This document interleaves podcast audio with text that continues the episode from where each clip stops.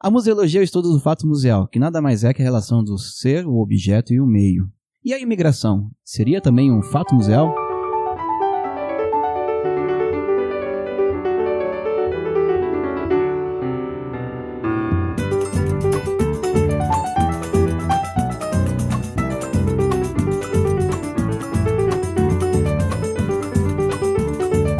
Hoje estamos aqui no Museu da Imigração, aqui em São Paulo. Ó, um prédio lindo aqui. Estamos na, estamos na biblioteca infantil, né? Coisa mais linda, cara. O barco, o navio, o, o trenzinho. Eu peguei a referência. Vai dar vontade de ser criança pra, pra, pra subir Que bom, nisso aqui, de bom. tão Uhum. Então, estamos aqui no museu. Comigo, Gustavo Nalva. Eu sou a Laís. Tem que falar meu sobrenome? Frazane, né? Tá bom. e estamos recebendo, recebendo não, estamos sendo recebidos aqui hoje, né, que estamos fora do nosso território, pela Isabela Maia. Tudo bom? Tudo bem? Oi, gente, tudo bom? Beleza? Isabela, ou pode ser Isa? Pode, por Tá bom. favor. Isa, conta um pouquinho pra gente, tipo, quem que é a Isabela? Nossa senhora. Aquela coisa bem, bem construtiva, sabe? Muito, muito brevemente. Eu sou educadora, já Uhum. tô atuando em museus, exposições desde 2013. E para complementar, no ano passado fiz um, terminei um curso de gestão cultural lá do SESC também. Olha, Então, isso, te- isso tem me ajudado bastante a cumprir a função que eu tenho hoje, que é uma gestora do núcleo educativo, né? Então, estou representando essa equipe quando vou para reuniões e parcerias, né? Internas, externas e aqui com vocês hoje também. aí sim, gosto muito. Então, pra gente começar, o que, é pro pessoal de, de fora do estado, né? Porque a gente, o paulista, ele tem esse defeito de achar que tudo é São Paulo. Que todo mundo sabe todo onde mundo sabe onde fica o metrô, né? É, todo, mundo- todo mundo sabe onde que é o Museu da Imigração. Então, o Museu de Imigração aqui de São Paulo, que é, tem aquela da briga, né, entre o Braz e a Moca pra É, decidir que quem que é. do- dos dois lados. né? Que é- agora ficou com a Moca. Mas ele fica aqui na- no bairro da Moca, perto da estação Bressa e Moca. E ele abre de terça a domingo, das 9 às 10, exceto no domingo, da- das 9 às 5, exceto no domingo que ele abre às 10. Isso. E o Museu da Imigração, o que, que ele é? É um museu que vai falar sobre. O quê? Sobre imigração, né? Então é- a gente já falou, tá respondido, podemos ir embora. Mentira. Então, o Museu da Imigração, ele tem esse desafio sobre falar sobre imigração, mas qual imigração? Então, vamos falar sobre o processo de imigrar, o processo desde a da questão da, do, do homem surgir no continente da África e começar a se expandir pelo, pelo, pelos outros continentes e a chegada, né? Ele tem mais um foco, mas Olha os ele tem um, ele da, ele da tem um, exposição. ah, olha aí.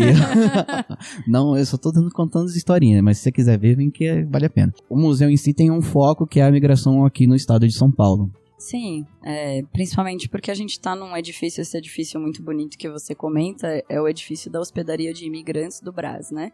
que foi construído no final do século XIX. Então ele é uma espécie de objeto síntese da nossa atuação aqui, e por isso que a gente vai falar um pouco mais fortemente da imigração no contexto de São Paulo, né?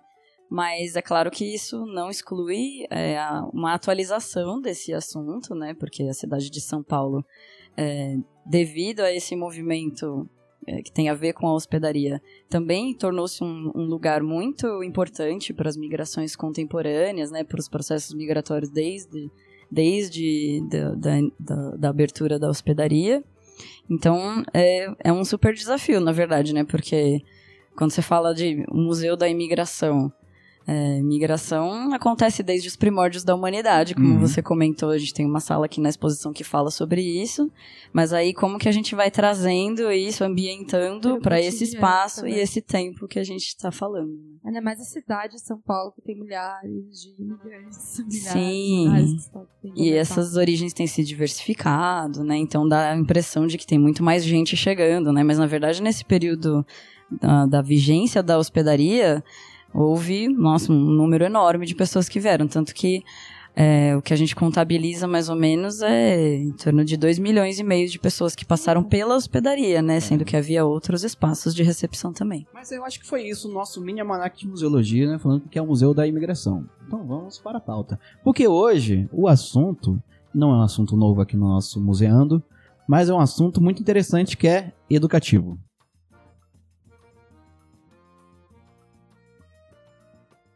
Queria começar a perguntar aqui agora para você.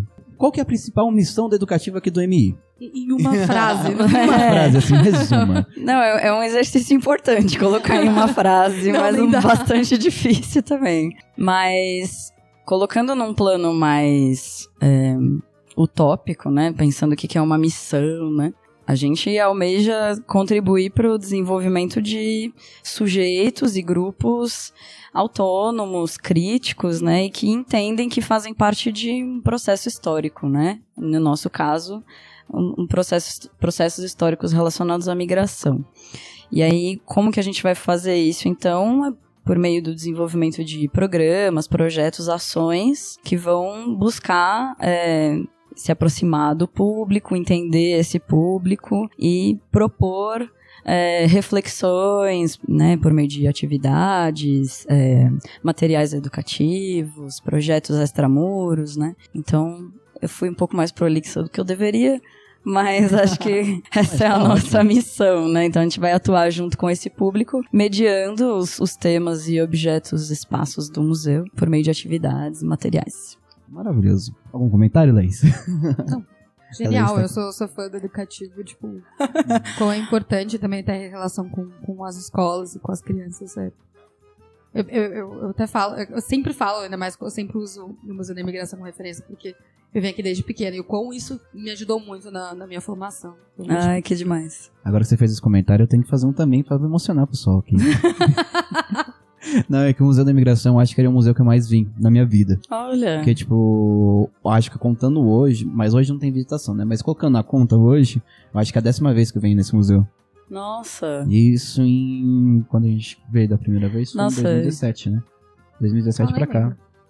E isso é super interessante, porque é uma coisa que a gente conversa muito lá no educativo também, como existe uma ansiedade, às vezes, por parte do público, é, por exemplo, de conhecer todo o museu em um dia só, e como isso é cansativo e às vezes uhum. quase impossível, né? Porque a exposição, além de ser muito grande, muito cheia de conteúdo, ela te põe em certos estados que às vezes você não consegue dar conta em um dia só, né? Fica cansativo mentalmente. Então é, a né? gente sempre, o nosso desejo é que as pessoas retornem para ter visões diferentes sobre o mesmo espaço, ou para se aprofundar em temas diferentes. Ou não consegue né? nem absorver o próprio. Exato, fica cansativo, é. às vezes até meio uma pressão, assim, sabe? Ah, eu tenho um dia para saber tudo é. sobre imigração. Tipo, não dá. Aí você acaba sabendo um pouquinho de cada, mas não, não pega a essência que deveria pegar de cada. Exato. Cada montagem. Então, me alegra saber que é um ah. lugar que você já veio muitas vezes. Vou voltar mais. E, tipo, um pouco, um curto período de tempo. Não, acho que 2017 não, acho que 2018. Não lembro. Foi, há pouco tempo. Legal. Boa. Não, mas é, tipo, um dos meus museus favoritos, viu? Tipo, oh. Inclusive, eu tô emocionado aqui. tá sendo até um presente que é um aniversário. ah, é, hoje, hoje é aniversário dele. Ai, meu Deus, parabéns. Consegui uma folguinha no serviço pra mim aqui. Ah, parabéns, tudo eu de bom. até comentando, eu trabalho com distribuidora de livros e a gente tá no meio de uma biblioteca, assim, ó, tipo, folguinha não. É só pra relembrar. Você fala, é, a gente já veio aqui várias vezes, mas a gente não fazia ideia dessa sala. Então, assim, cada é, vez que Mas ela é uma sala nova, exato. Ela é uma sala nova, foi inaugurada em novembro do ano passado, ah. né? Então, mas isso é super legal, porque é exatamente o que você falou. A cada momento, cada vez que você vir aqui, você vai ver uma exposição temporária nova, uma sala nova, uma atividade que vai ativar uma nova visão sobre a exposição. Então, é um espaço vivo, né? Às vezes a gente pensa que o museu. diferentes, pensar, ah, é um espaço só, é uma experiência só, né? Exato. E às vezes a gente pensa que o museu é um lugar datado, né? Que fala só do passado, que ele para no tempo, mas ele é, na verdade, é um espaço vivo, né? O museu é um dos, dos, dos órgãos, assim, que sempre está em movimentação e transformação. Tem que estar, tá, né? Tanto em questão de discurso quanto de atividades. É Sim. por isso que eu amo o museu. É, faz parte do porquê ele existe, faz. né? Mas assim, eu nas minhas vindas para cá, eu posso acompanhar que tem muito ônibus de escola que vem para cá, Alguns, um amigo meu que também se chama Bruno, que não é esse aqui, que também é professor. Mas não é ele o ali. Bruno deu tchau. o Bruno é nosso editor. Como se estivessem vendo. Ele. Ele já, já fez uma excursão com a escola dele para cá. Eu vejo que o público de vocês é muito infantil também. Mas é só esse público infantil ou tem alguns outros públicos diversi diversificados? Tem gente de fora do, do estado, hum. gente fora do, da cidade? É, normalmente as pessoas associam muito o trabalho de núcleos educativos com público escolar ou uhum. público infantil. O que, por um lado, faz sentido, porque é realmente o nosso maior público, né? Existe uma procura, no caso do Museu da Imigração, muito grande pelo agendamento, porque é um tema que está presente no currículo, né? Todo mundo, mesmo que não seja num ponto de vista histórico, às vezes aparece tipo, ah, as crianças estão estudando a sua própria árvore genealógica, a ideia uhum. de família, isso aparece bastante. É, por outro lado, a gente também atende outros públicos, né, no âmbito do núcleo educativo e do museu como um todo. Então a gente atende também é, grupos de migrantes, é, grupos de pessoas em situação de vulnerabilidade, pessoas com deficiência, pessoas com mais de 60 anos. A gente também tem um programa que atende famílias, né? Então a gente está considerando nesse contexto as pessoas que visitam aos finais de semana. E um outro público que a gente atende também são funcionários do museu. Ah. Então a gente também faz ação, ações junto com os, os colaboradores os próprios funcionários. É, então, a gente é público, às vezes, dessas ações também, né? Então, a gente é, se forma constantemente nesse espaço para dar conta desse tema, né? De, dos nossos públicos também, que são muito diversos, né? E é isso. ah. Por parte do público do educativo, né? Assim, tem, é, então tem um, uma questão de formação de escolar também grande, mas não é só esse público, né? Um, Exato. Versus, então é sempre um desafio estar trabalhando com sempre novos novas pessoas, Sim. nossos novos grupos, novas visitas, né? É, e dentro do público escolar tem uma diversidade muito grande, muito grande também, né? né? A gente tem escolas públicas, privadas, professores, educadores de outras instituições, às vezes Sim. a gente atende também. É, e dentro, escolas estaduais, uhum. escolas técnicas, escolas municipais, tudo isso também, cada um vai ter sua... Sua vivência diferente Exato. que acaba influenciando na hora de... Com certeza. Compor. Tem um museu que é uma extensão da aula, tem, uma, tem um museu como uma visita, né, pra tirar do, da rotina. É maravilhoso, gente. Dá pra usar o museu para várias coisas. Sim. E agora que a gente falou um pouquinho do, do público que é atendido aqui, eu queria entender como que é a rotina de vocês, que é uma coisa que eu fico muito curioso. Né? Eu ainda não trabalhei em museu, então a gente está sempre aqui na visita. Com o curso técnico eu comecei a ter um pouco mais do, do, dos bastidores do museu. Queria saber como é, é a rotina de trabalho de vocês aqui do, do Museu da Imigração. Certo. Bom, num, num dia de trabalho, num dia de semana, talvez, é, a gente tem o nosso agendamento, né, de visitas e de atividades, né, com esses públicos que eu mencionei. Uhum.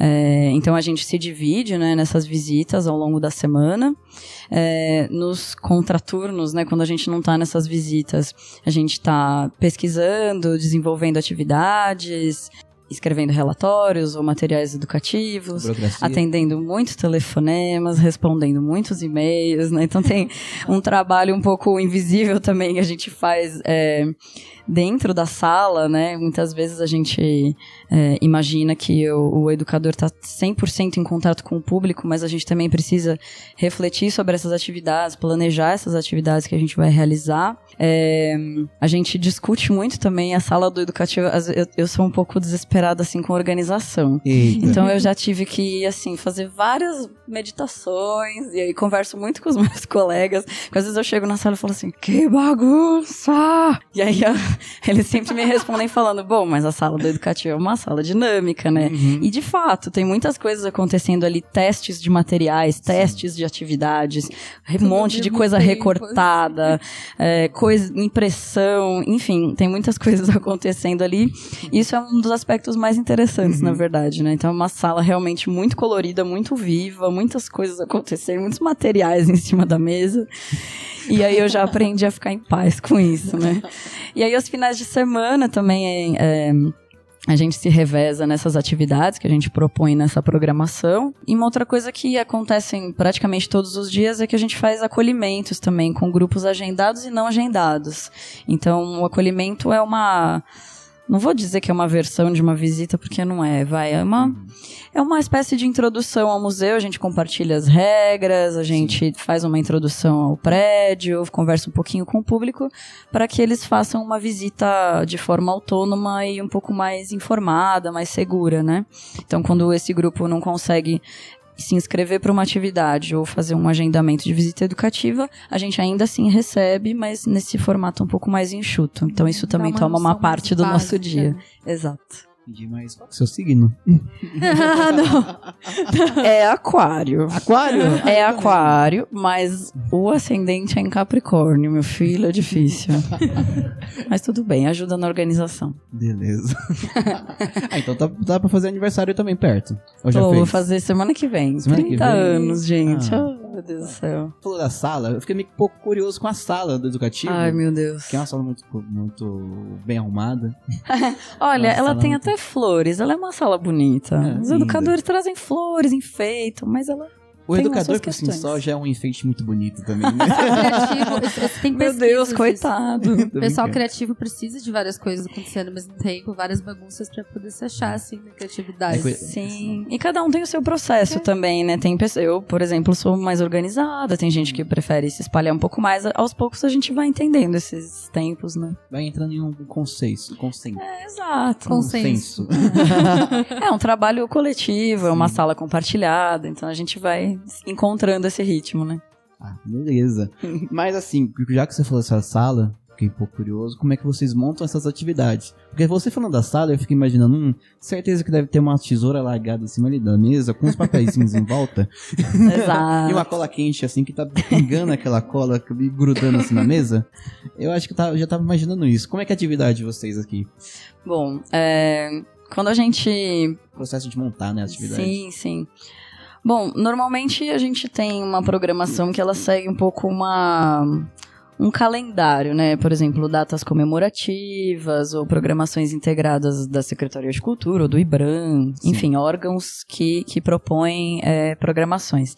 A gente pode ou programar atividades que a gente já realiza ou criar novas atividades. E aí, normalmente, essas atividades novas vão ter a ver com os temas dessas uhum. programações, ou elas podem ter a ver também com uma pesquisa que os educadores estão desenvolvendo, por exemplo falando de um processo meu, vai.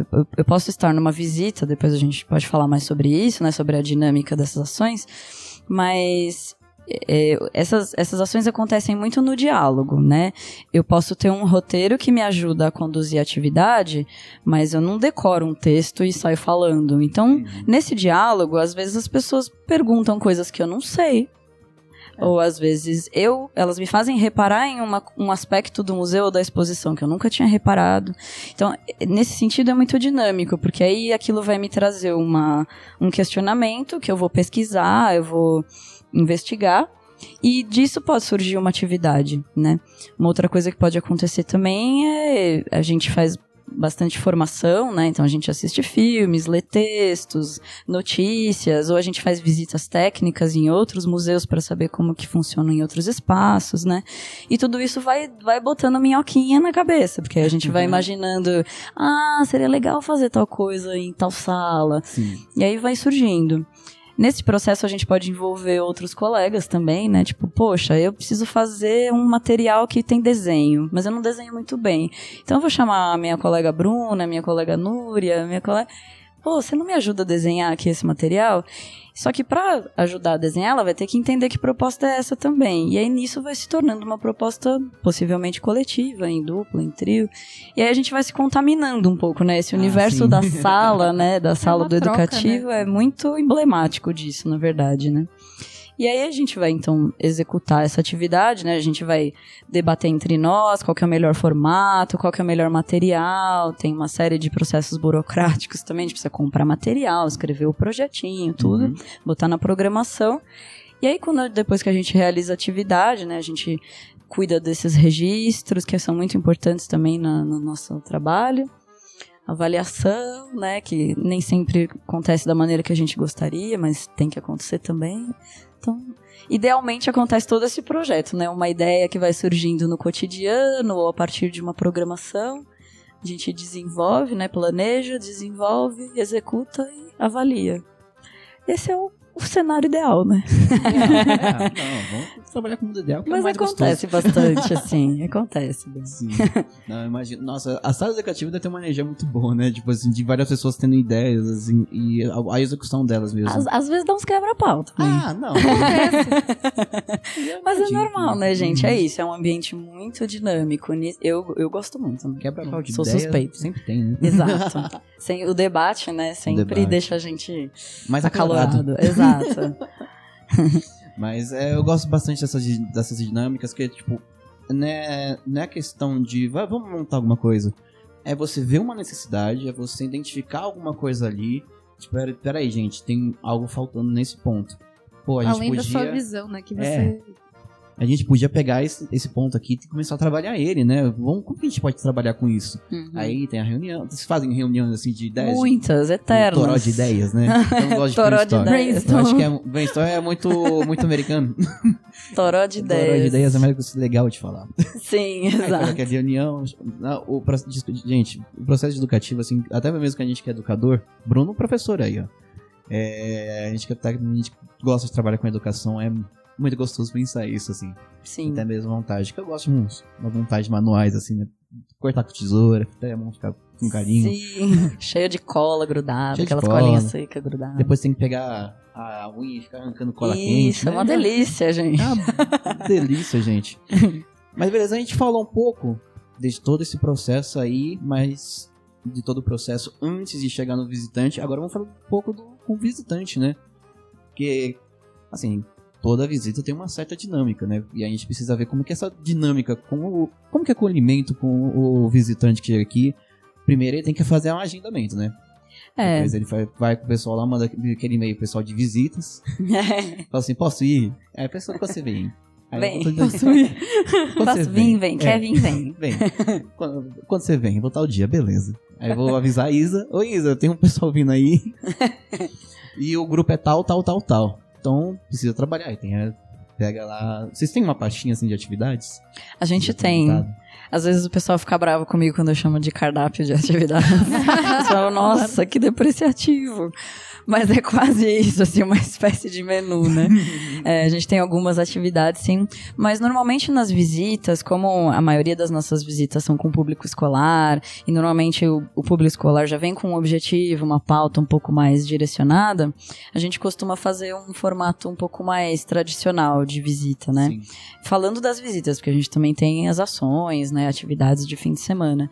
Mas para fazer as visitas durante a semana realmente precisa do agendamento, né? Senão a gente faz o tal do acolhimento. Uhum. É, e aí durante a visita educativa, então como a gente já sabe um pouco sobre o público, né, que idade tem, que ciclo escolar, qual rede de ensino, né, no caso do público escolar, é, a gente já tem é, um pouco na nossa mente e no nosso corpo também uma espécie de como fala um acervo para falar É, tipo, uma biblioteca lá. um acervo de, de ações Uma que a gente Que você puxa assim, É. aquela gaveta do Todo um pouco Poderoso. disso, assim, é. Um mais acervo de- Pareça, se vocês falarem gaveta, eu lembrei da gaveta da exposição. É, que você puxa. é, é, é- é difícil. é- eu não sei se essa foi a melhor a melhor imagem pra usar, né? Porque na verdade não é tão segregado assim. Até tem uma Uhum. coisa interessante sobre o nosso trabalho, que ele é muito, além de multidisciplinar, né? Sim. Na nossa sala a gente tem Uhum. pessoas de diversas formações.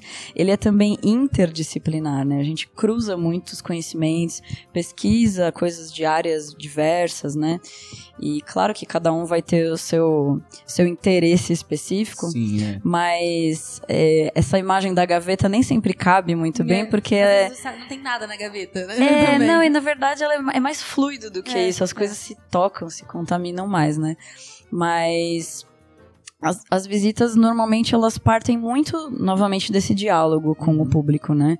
Então eu nunca, eu como educadora e os meus colegas também, a gente nunca parte do pressuposto de que o público não sabe nada sobre o, sobre o tema. É, Né? o público não é ignorante. Exato, né? Todo mundo tem alguma história pra contar, é, seja no universo da cultura, seja no universo da migração, seja até nesse espaço, às vezes tem pessoas que já vieram aqui, né? Então a gente vai buscando dialogar com os conhecimentos que o próprio público traz, né? Para não se tornar nenhuma atividade maçante é, e para a gente também partir de uma espécie de ponto em comum. Né? Então, Às vezes eles têm até mais a ensinar em alguns aspectos. Exato. Isso para nós é muito rico também, né? É, eu entendi. Quando você falou da gaveta, não é algo pronto, Sim. maleável. Isso. É, nem, nem pronto e nem isolado, né? As coisas ficam muito mais conectadas do que guardadinhas, isoladas, assim, né? Então, pensando uma dinâmica de visita, por exemplo, normalmente ela envolve um acolhimento, um desenvolvimento, um fechamento, né? Uhum. Nesse acolhimento a gente vai buscar entender melhor quem são essas pessoas, perguntar o nome das pessoas, quem que já veio. Isso eu tô falando, por exemplo, da minha visita, né? Porque tem outras possibilidades, né? São visitas, né? São muitas, né? E então quero entender melhor quem são essas pessoas e não só quem são elas individualmente, mas que grupo é esse, né? Então eu vou observar se eles estão agitados, se eles estão apáticos, se eles estão interessados, se, se eles estão desconfiados, né? Tem muitas possibilidades, né? A gente sempre imagina um grupo muito ah, museu, sair da escola, uau! Mas nem sempre é assim, né? Então a gente tem que estar preparado para isso também, né? É que nem ah, as do futebol estavam falando exatamente isso. Às vezes eles prestam atenção na coisa que você achou que. Às vezes na, na escada rolante ela tá falando. Às vezes em uma parte do prédio que você falou. Por que você tá reparando isso? Eu Exato.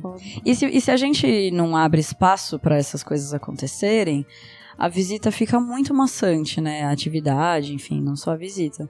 Porque se, imagina a gente, se a gente todo dia falasse o mesmo texto. Uhum como se não fizesse diferença que público é aquele. É ruim pro público e é ruim pra gente também, né? Porque a gente não aprende nada novo, não troca ideia, né?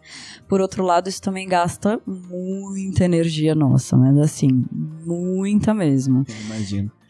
É, é Sempre isso. tem aquele visitante que teve alguém que passou aqui pela hospedaria, quer contar um pouquinho de história. Exato. E, e é bacana quando é, as pessoas têm o que contar, né? Mas uhum. aí a gente vai sempre num movimento de tornar o processo mais coletivo, né? Quando tem uma pessoa se destacando muito no grupo, que só ela faz as perguntas ou só ela fala, a gente tem que ter as estratégias também de falar, ó, oh, mas vamos então, ah, mas então e você, fulano, você não falou ainda. Né? Tem que ter um pouco essas estratégias, né? E não é todo dia que a gente tá super bem, né, para colocar essas estratégias em jogo, né? Então, às vezes também tem dias que eu sei lá, uma bloqueios, Exato, a gente é ser humano também, né? Mas a gente tem jogo de cintura, é uma coisa bem bem característica dos, dos educadores também, pelo menos com quem eu já trabalhei. Né?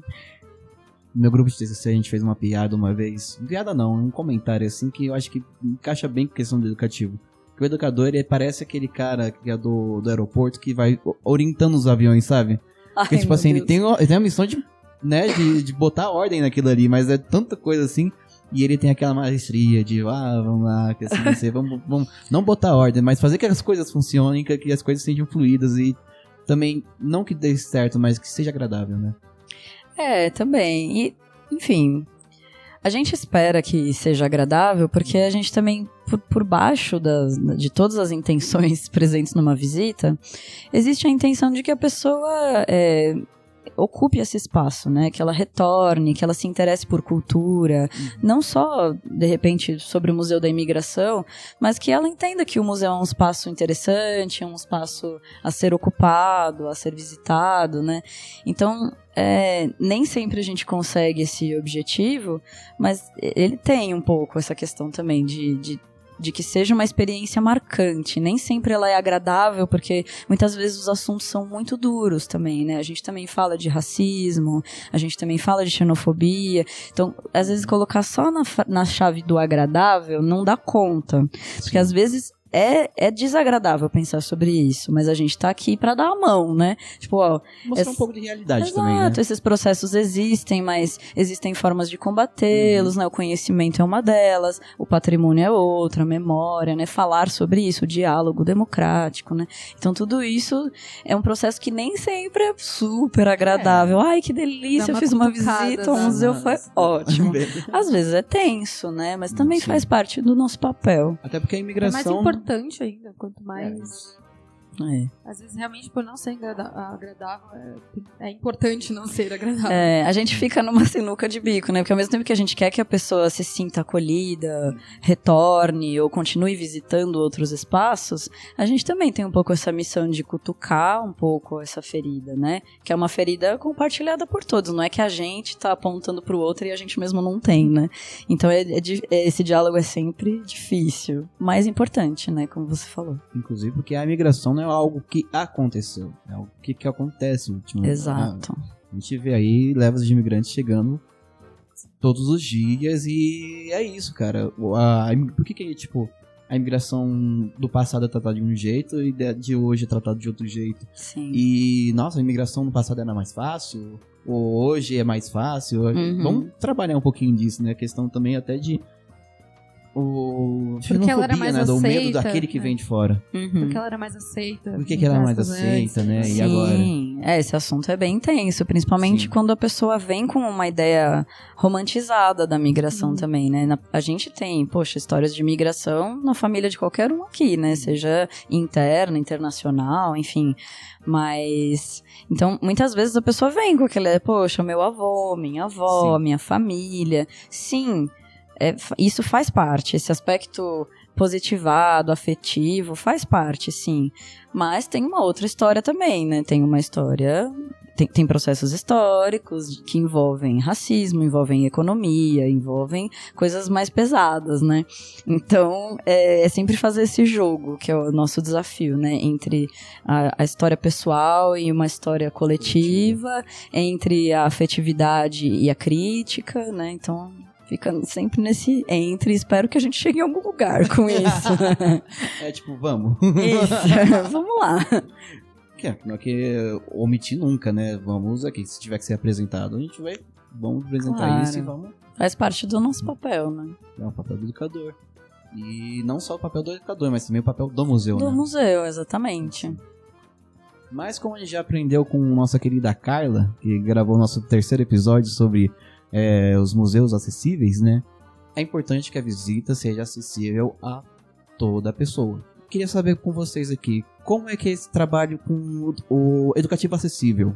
Aquela outra, voltamos àquela velha questão, prédio histórico, mas eu vi que vocês já conseguiram dar um jeito aqui que escondidinho ali tem um elevador que eu nunca, tipo, eu só descobri quando eu vi com uma visita pra, da própria Tech. Eu falei, nossa, gente, tem um elevador ali, ó. Caramba, eles pensaram, ah, que legal. E tem rampa, assim, tem todo o acesso. Aqui eu acho que o prédio em si, a, a exposição de longa duração e o prédio em si, ele já é bem acessível. Mas a parte do educativo, como é que, como é, que é essa acessibilidade? Tá. Bom, a gente pode falar, na verdade, de vários níveis, né? E, e também entender uhum. a acessibilidade como uma postura da instituição mais do que só do educativo, né? É claro que, por, pelo fato da gente estar mais em contato com os públicos, incluindo público, por exemplo, de pessoas com deficiência, né? A gente vai ter algumas ações específicas para isso.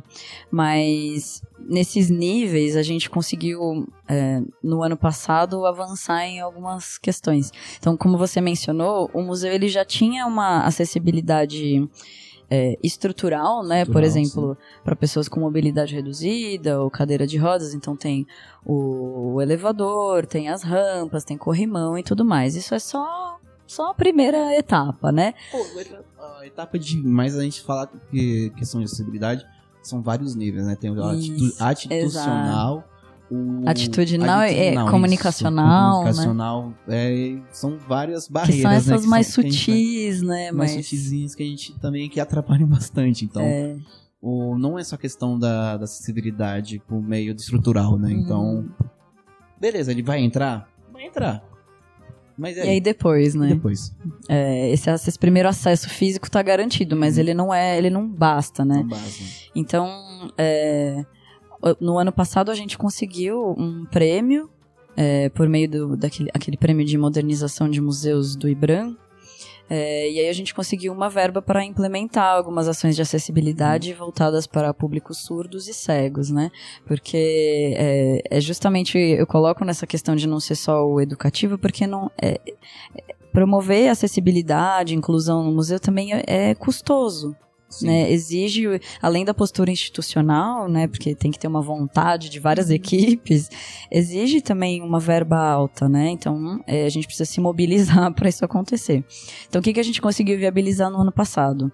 É, a gente conseguiu o piso tátil, para pessoas cegas. A gente conseguiu é, fazer aulas de Libras também com a equipe do Educativo, outras equipes que, tem, que lidam com o público, né? Então, é, comunicação, pesquisa, bilheteria, até o RH entrou no jogo também. É, a gente realizou uma a gente incluiu uma série de, de é, vídeos de, de videolibras janelas de videolibras dentro dos, dos vídeos da exposição.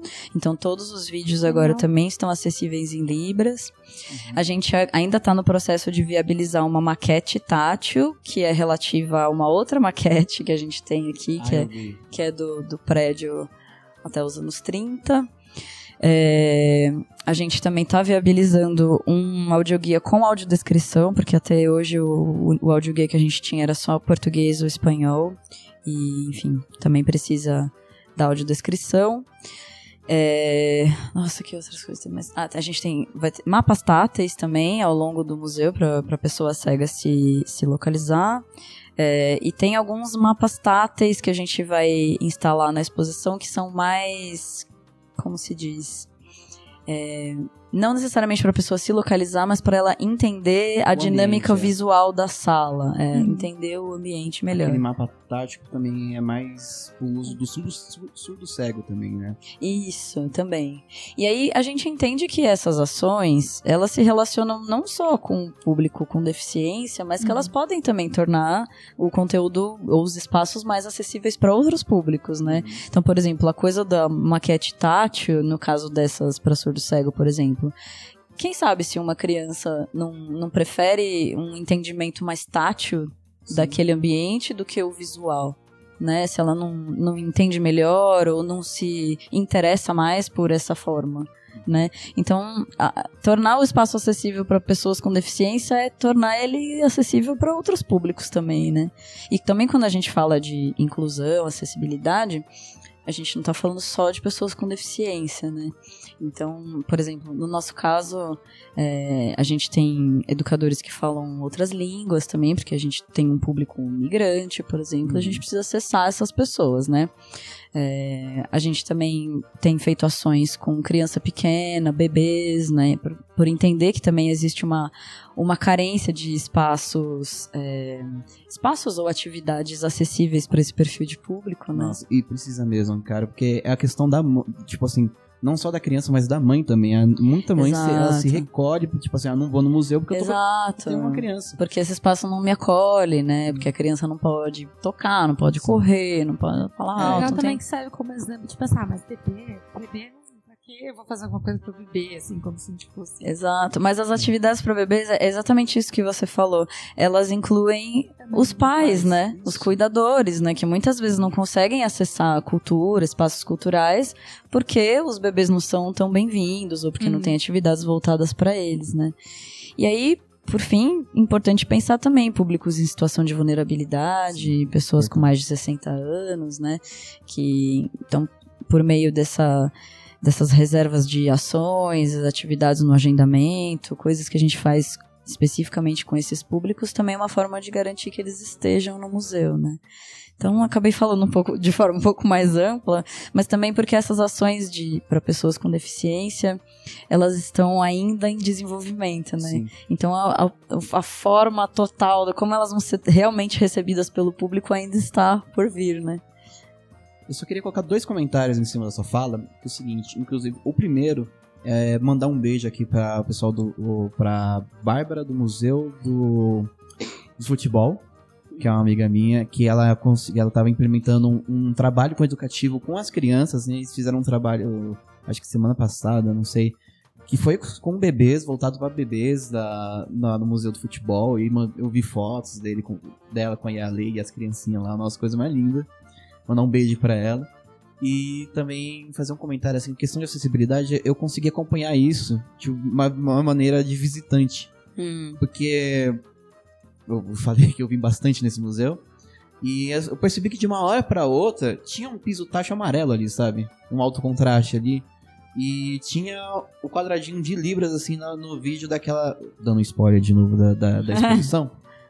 É, tem uns vídeos da que as pessoas vão contando as histórias dela. E, tipo, do nada começou a aparecer o, os uhum. quadradinhos lá com, a, com, a, com, libras, né? Eu, caramba, gente, ó, tipo, de uma visita para outra, tanta coisa que mudou aqui, né? O museu realmente é um, não, é um espaço de transformação, não só de conhecimento, de da própria visita, mas Sim. também um espaço de transformação passa a ser acessível, né? Essa então... é uma coisa que a Amanda Tojal fala isso, né? Que a, é, a importância de, da acessibilidade ser uma postura institucional, até porque não acaba. Né? As necessidades do público vai mudando, é, os recursos vão se atualizando, ou então a gente vai percebendo que adaptações precisa fazer de acordo com aquele espaço, né? Então isso é muito dinâmico também, dinâmico é a palavra do dia, né? Mas isso também é muito dinâmico, né? Então o que você fala tem tudo a ver. Uhum. Cada vez a gente vai... É, não adianta a gente agora, terminou esse projeto, ai pronto, agora somos acessíveis. Não, né? Até porque essa questão atitudinal, ela tem que ser constantemente atualizada, os funcionários estão. O corpo de funcionários está sempre mudando. Uhum. Como eu disse, as, as, necessidades dos públicos, os vocabulários, né? Poxa, a gente está vivendo um momento, pensando em públicos LGBT, por exemplo, né? Esses vocabulários vão se atualizando conforme os, os, essas pessoas, conforme as lutas, as pessoas vão aparecendo, né? É, as pessoas mudam e tem que ser em constante Exato. Total. Sim, o vocabulário também é muito importante, a gente tá sempre se atualizando. Eu, eu, eu, eu procuro estar sempre atualizando com o amigo meu, mas. Pensar em linguagem inclusiva, Sim, né? Muito, muito desafiador, né? Porque é um assunto que muda todo dia, né? Aí também tem sempre aquela parte que, a gente voltando um pouquinho na nossa discussão, é, pensar nesse público também é, é chamar atenção para outros públicos também, né? Os públicos mais, né? Não vou causar polêmica no nosso, no nosso podcast, mas aquele público mais é, reservado, né? Não reservado. Conservador? Reservado. Mais, é que eu não queria. É, é. Tô procurando palavras aqui pra Mas falar. Claro. Assim, né? Sempre tá também. Tratar dessa forma também é, é abrir portas para esse público também.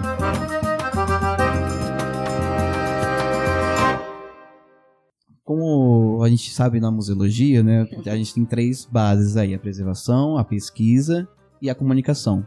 Comunicação.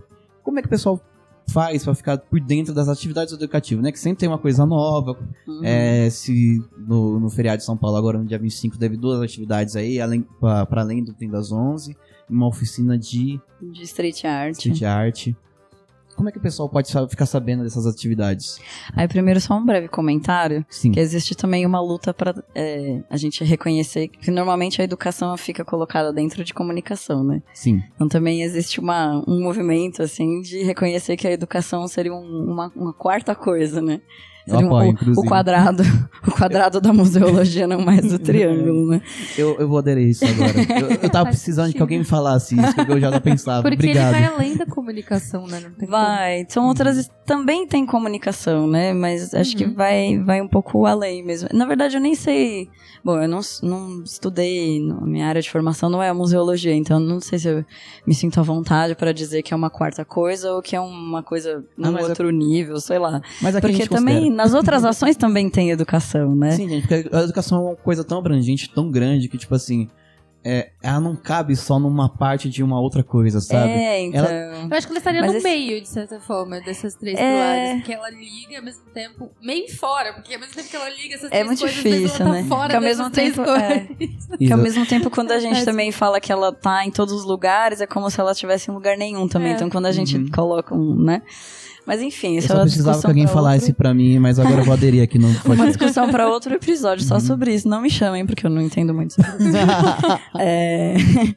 Mas para ficar por dentro das atividades do educativo, então, existe né, uma equipe de comunicação, enfim, que fica responsável por atualizar essa programação é, nas mídias sociais do museu. Então, o museu tem Instagram, tem uhum. Facebook. Instagram maravilhoso. Tem site, eu, Instagram eu super fã da página do Facebook.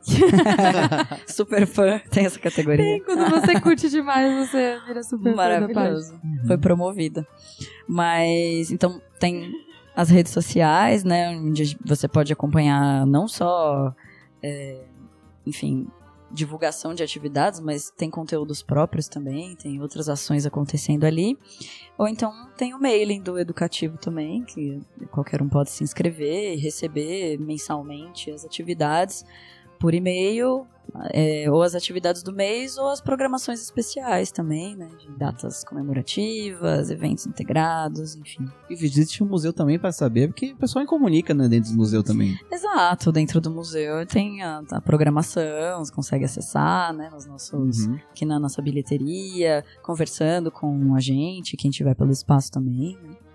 Meu Instagram tem. Eu sigo vários, vários museus lá, assim, pensar. Instagram é uma, uma, plataforma bem legal pra fazer isso. Então, assim, não é só pra seguir artista, gente. Vocês podem seguir os museus, é bem legal, é bem. Inclusive, bem meu bacana. Instagram ele tem uma mudada muito, tipo, repentina de tempo pra cá, que o algoritmo tá começando a funcionar, cara. É. Porque eu acho que ele tá pegando nossas conversas, assim, sobre museu. Porque sempre que eu abri o Instagram tinha uma foto de uma influência.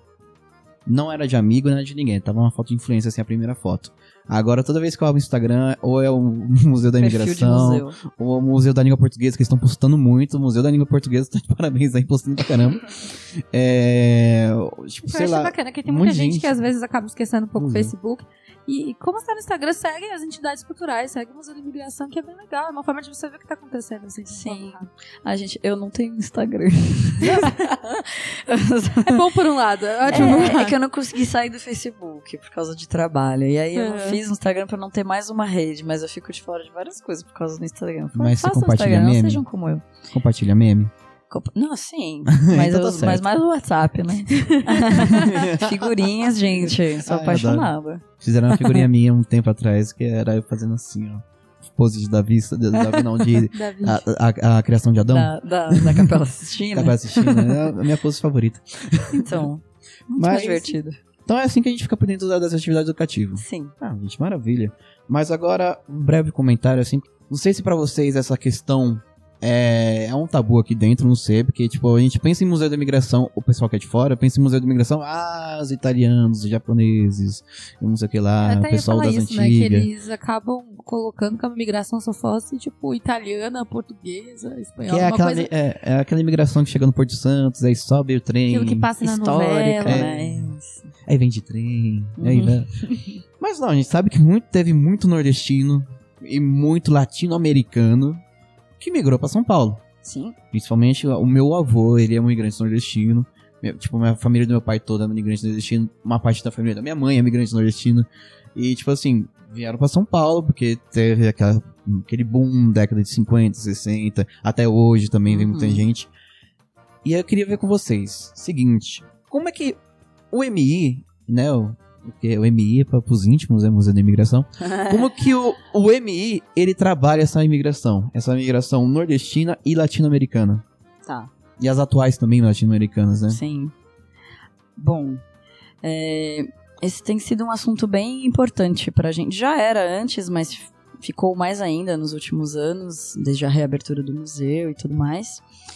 É, e então a gente vai buscando acessar esse tema, né? Porque, como vocês falaram, as pessoas têm muito essa ideia, o público, né? Os públicos do museu têm muito essa ideia de que é um museu que fala sobre migrações históricas, migrações europeias ou no máximo asiáticas, né? Reduzindo bastante a experiência japonesa. Mas é como você falou, né? Esses dois temas, né? As migrações é, latino-americanas, africanas, asiáticas, que são fazem parte desse conjunto de migrações contemporâneas, mas não só. E as migrações nordestinas são temas é, que a gente tem tentado se apropriar mais. Uhum. É, porque não é o, o, que as pessoas esperam da gente, né? O grande público. E também não é necessariamente sobre isso que fala o nosso acervo, os nossos arquivos. Então esse esforço, ele é, ele é de uma ordem diferente. Então a gente acaba é, compensando isso ou investigando isso por meio de programação, atividades educativas, exposições é, colaborativas ou é, que vêm de fora, né, com, com coletivos de imigração contemporânea.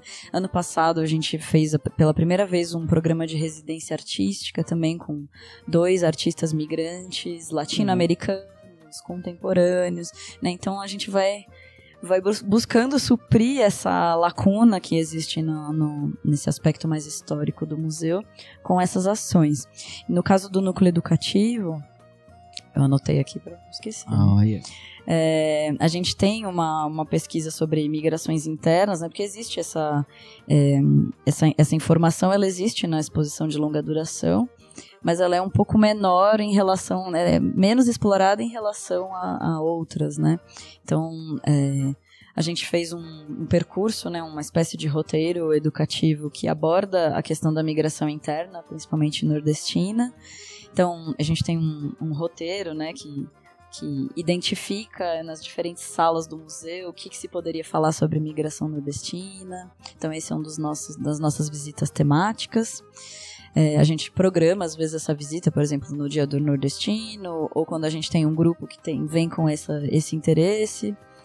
É, a gente tem um jogo também chamado Como é que é, que tem a ver com.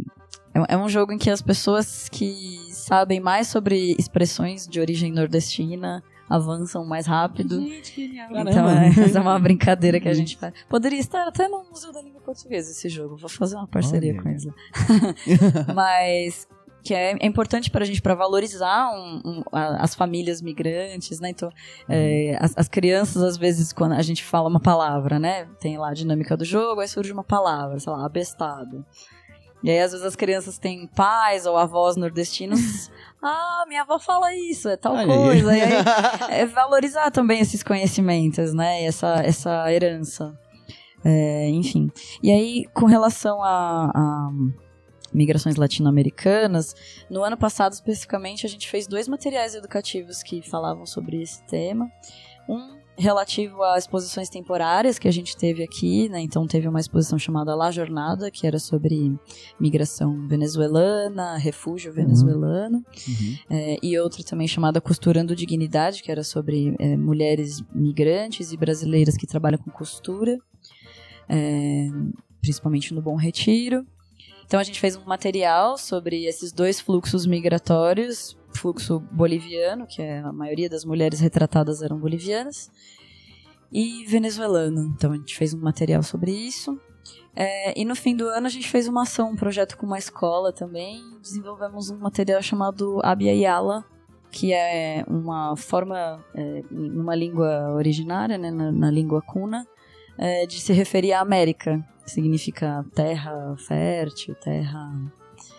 Ah, esqueci a palavra especificamente, mas uma terra próspera, enfim.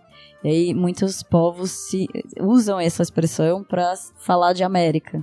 Então a gente nesse material a gente identificou buscou identificar algumas cenas de xenofobia cotidianos hum, para discutir com as crianças na escola e talvez com outros públicos também e formas de combater, maneiras pelas quais os coletivos migrantes estão é, se organizando para aparecer, lutar por direitos e colocando a, a integração da América Latina como uma forma de combater, né? Se a gente se entender como é, latinos, né? Sim. Como que isso nos ajuda também a estar lado a lado numa luta por direitos ou contra a xenofobia. Genial. É genial. Nem tenho o que falar. Bacana demais Sem palavras. Fui, Sem palavras. fui deveras surpreendido. Ah, legal. Que bom. Bem legal e também... Mas, assim, fora um pouquinho do roteiro, é, essas, essas imigrações africanas já vêm acontecendo de um tempo para cá. Vocês também estão de olho nisso, assim, de, ah, como que a gente pode trabalhar essas imigrações africanas? Sim. Talvez não tanto no âmbito do núcleo educativo, uhum. mas mais talvez da comunicação mas tem algumas atividades programadas com esses coletivos de, de culturas africanas. É, no âmbito da pesquisa também é, a gente costuma ceder espaços para reuniões desses coletivos, participar também dessas reuniões quando vem ao caso. É, ah, poxa, isso acontece também com migrações latinas, né? Esqueci Não, de falar. Puxa, é muita coisa acontecendo, né? É, é, tá, tá difícil. É, tá, tá complicado. Tá muita coisa acontecendo.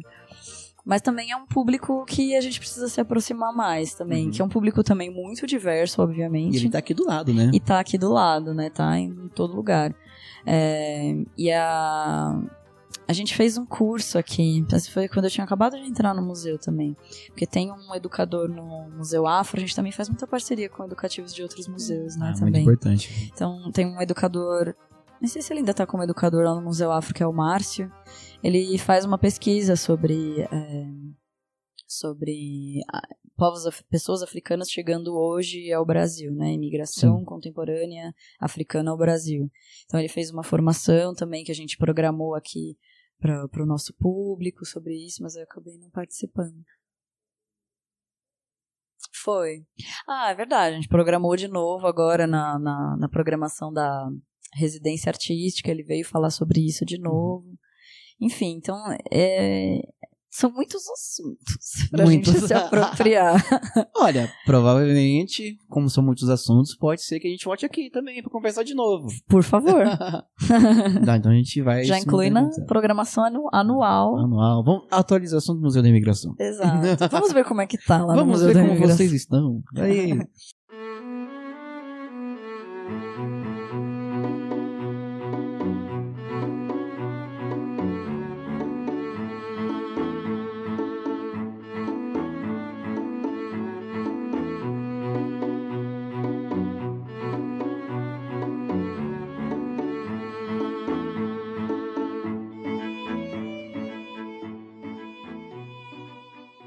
Isa, muito obrigado, obrigado. Nossa, Obrigada mesmo. Eu estava esperando muito esse podcast, porque, tipo, um dos meus museus está na listinha dos, dos, meus favoritos, né? É difícil a gente falar museu favorito, porque, tipo, né?